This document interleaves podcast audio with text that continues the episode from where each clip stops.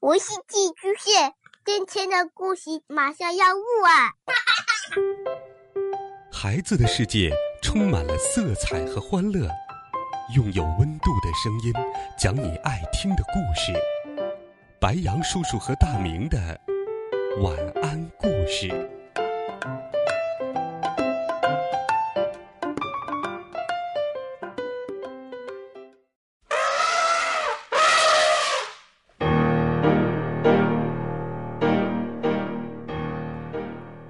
小朋友们，晚上好！又到了白羊叔叔给你讲故事的时间了。今天又到了有趣的大象艾玛故事时间，一起来听《花格子大象艾玛》第十三集《艾玛和小梅》。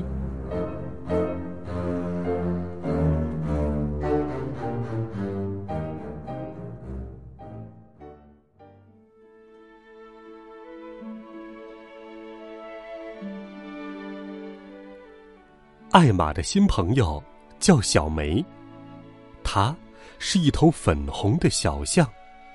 她害羞起来，从头红到脚，从脚红到头，可就是不会从鼻子红到尾巴尖儿。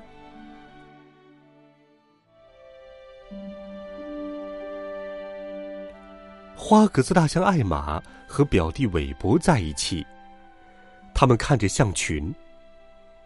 真是一群快乐的家伙，韦伯微笑着说：“可他们看起来不是独一无二的呀。”其实他们每个都独一无二，艾玛说：“只不过没有我们俩这样与众不同。想想看，如果一群大象都像你或者我这样，该是什么样子啊？”这时，蓝鸟飞来说。啾啾，爱多爷爷叫你们两个去一下。走吧，韦伯。金黄色的爱多爷爷正在树丛下找着什么。他跑哪儿去了？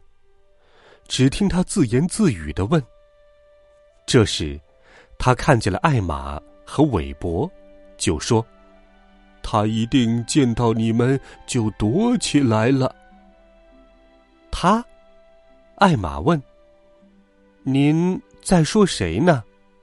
小梅，艾多爷爷说：“刚才有一群大象路过，它掉队了，你们两个把它送回去吧。”哦，瞧，它在那儿呢。小梅，不要怕，来见见艾玛和韦伯。一头小象。从树后面探出头来，嘿，一头粉红的小象！哦，艾玛和韦伯惊讶的叫出声来。好漂亮啊！艾玛马上说。小梅变得更红了。她很容易害羞。艾多爷爷小声告诉他们：“我想。”所以，他的名字叫小梅吧。很高兴认识你们，小梅说着，红的更厉害了。你们在湖边能看到大象留下的脚印，跟着走就是了。爱多爷爷说：“你们走得比我快。”再见了，小梅。小梅。也甜甜的说了声再见。再见，爱多爷爷。浑身红扑扑的，跟在艾玛和韦伯身后走了。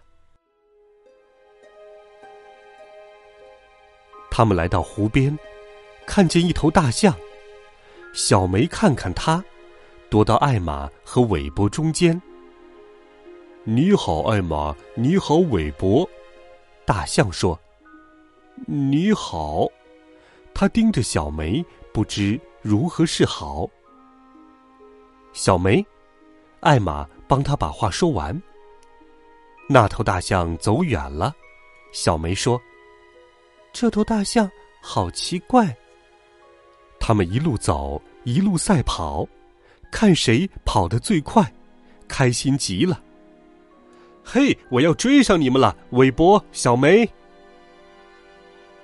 不知怎么回事，小梅总是能赢，她很喜欢这个游戏。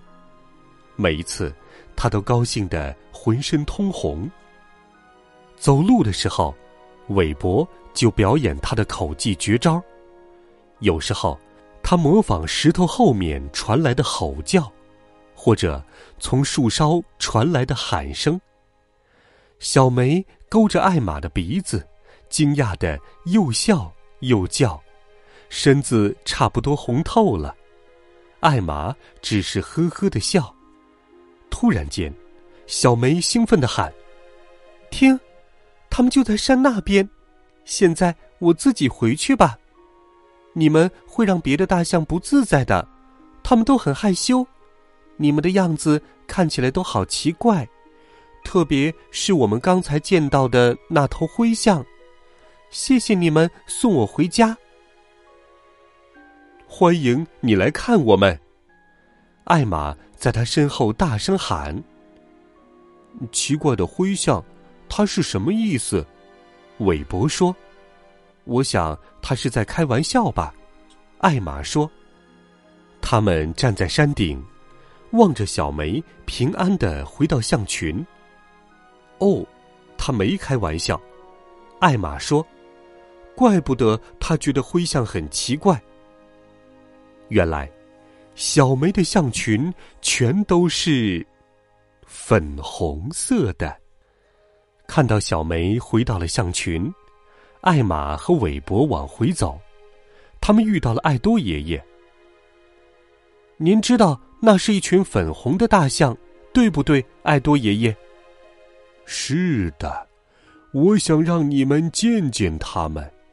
爱多爷爷回答：“小梅很可爱。”韦伯说：“我觉得它独一无二。”他觉得灰色大象独一无二。不管是不是独一无二，他们都是好大象。艾玛说。韦伯微微一笑说：“艾玛，记得你说过的话吗？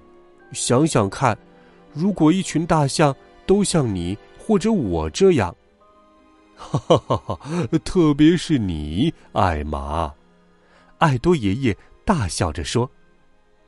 艾玛笑了，什么都没说。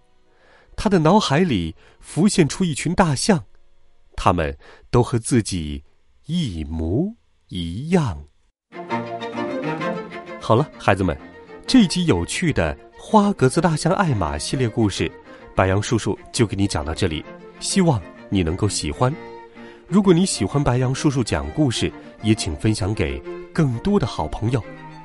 欢迎你给白杨叔叔留言，在故事的下方留言，白杨叔叔就能看到你想对我说的话。每天都有好听的故事陪伴着你，我们明天见，晚安。